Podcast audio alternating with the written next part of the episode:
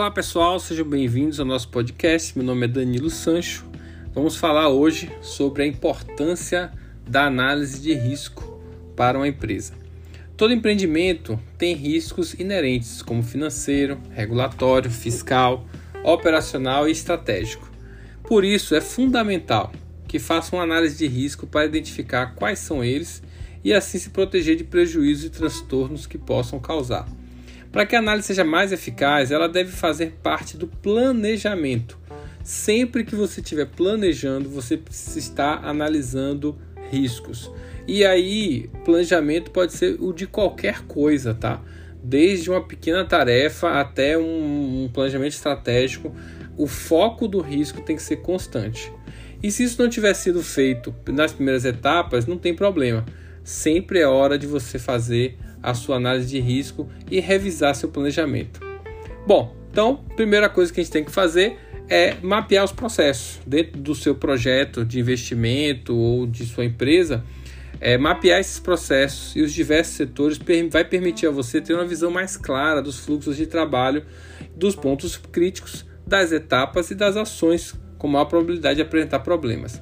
Nesse momento é preciso observar os profissionais, os fornecedores, os prestadores de serviços que estão envolvidos no processo. Afinal, é necessário saber como se integram os fluxos e qual é o estado da comunicação e do compartilhamento de informações, bem como saber quais são as percepções entre eles.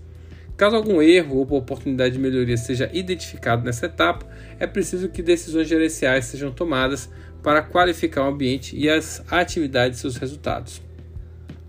Mas constantemente procure identificar os riscos isso tem que ser uma rotina sua, é algo que você tem que estar constantemente verificando e analisando. E para isso eu vou te trazer já uma dica para que você possa aplicar dentro do seu trabalho, dentro do seu projeto, dentro da sua empresa, que é o uso de duas letrinhas que formam duas palavras diferentes. Que letrinhas são essas?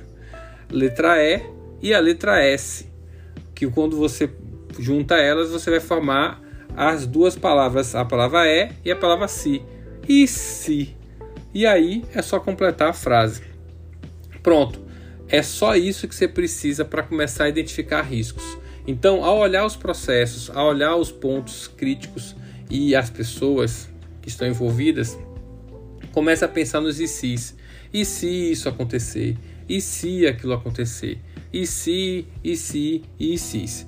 E esses ICs, quanto mais você trabalhá-los, mais perspectivas você vai estar trazendo para o seu planejamento. E aí, claro, você vai criar planos de ação é, para prevenir esses riscos se eles forem negativos ou potencializar os riscos se eles forem positivos. Lembre-se que risco pode ser positivo ou negativo, tá? Não é uma coisa que você vai estar tá sempre olhando para o risco negativo como muita gente pensa que é. Como prevenir é sempre a melhor decisão, é importante que você crie esses planos de ação para minimizar a probabilidade, seja ela de acontecer ou seja o impacto. Tá? O plano de ação não necessariamente deve, ser atacando, deve estar atacando os, a probabilidade, mas pode ser que você consiga minimizar impactos também. A ideia é que os fluxos de trabalho sejam, não sejam interrompidos e o processo possa realmente seguir em frente. É preciso ainda pensar com cautela e admitir que transtornos são possibilidades reais, por mais que existam ações envolvidas especialmente para evitá-los. Os planos de ação devem então buscar minimizar as consequências desses riscos. A empresa deve expor em uma matriz de força, fraqueza, oportunidade e ameaça, a tão chamada matriz SWOT, quais as suas características é, quais de suas características podem levar à ocorrência de problemas e quais são os riscos associados. Assim é mais fácil ver os aspectos assinalados e relacioná-lo com as forças e oportunidades do empreendimento. Dessa forma é possível obter respostas para minimizar riscos e eliminar fraquezas. Eu digo que esse é a carne do hambúrguer do planejamento estratégico. Se você faz uma matriz SWOT e analisa riscos em cima da matriz SWOT, provavelmente suas estratégias vão ser muito mais eficazes do que se você não fizesse isso. Depois, com os resultados e insights obtidos nas etapas anteriores, é importante que você integre eles ao plano de negócio ou à estratégia de negócio e documente isso. eu sempre recomendo que você tenha uma matriz de riscos e que essa matriz ela seja sempre revisitada para que você possa recalibrar os seus riscos. Os riscos mudam, gente, eles não são estáticos. Em um momento ele pode ser que a probabilidade seja baixa, mas em outro momento pode ser que a probabilidade seja mais alta. Vamos olhar aí, por exemplo, o caso da pandemia.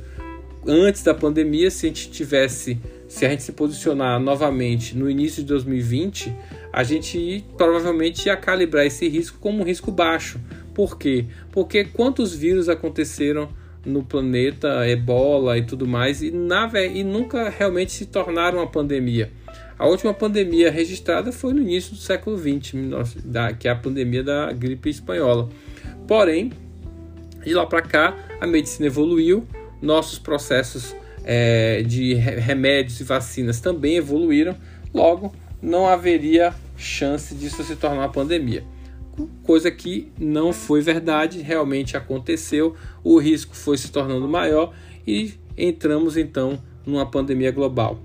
E óbvio que no, se a gente for pensar a análise desse risco no início de 2020, ele estaria baixo e na medida que isso começou a se propagar e chegar em países como Itália, é, Portugal, e isso com certeza na, na, no momento de mobilidade que o, que o ser humano tem hoje, isso começou a se escalar e, consequentemente, a probabilidade de o risco crescer também foi subindo.